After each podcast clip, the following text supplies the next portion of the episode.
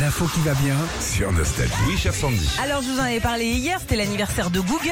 Hein, Oui, 24 aujourd'hui. ans. Ouais, bah, aujourd'hui, alors. Faire des locales poubelles. là. Non, non, non, mais je pense qu'ils ont un peu trop forcé sur la bibine hier. Ouais, ouais, ils ont bien fêté ça chez Google.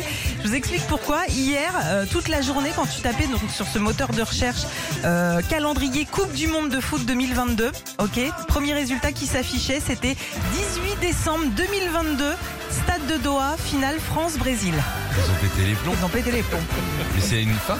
Ils ont Ah non, annoncé non, en non. avance. Non, non, ils sont, ils sont clairement Brésil. plantés. Ouais, France-Brésil. Alors voilà, ils, sont, ils ont annoncé euh, la, la finale comme ça, avant même aussi que le sélectionneur Didier Deschamps annonce l'équipe de, de sélectionner.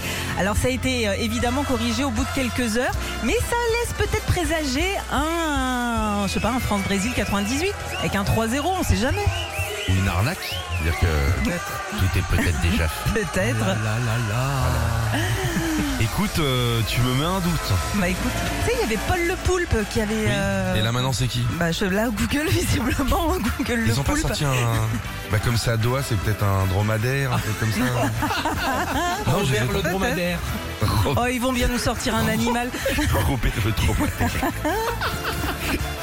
Merci Sandy. t'en prie. Mais tu sais que pour les fans de foot, tu viens de mettre un doute Ah, bah, euh, c'est sûr. énervant. London Beat.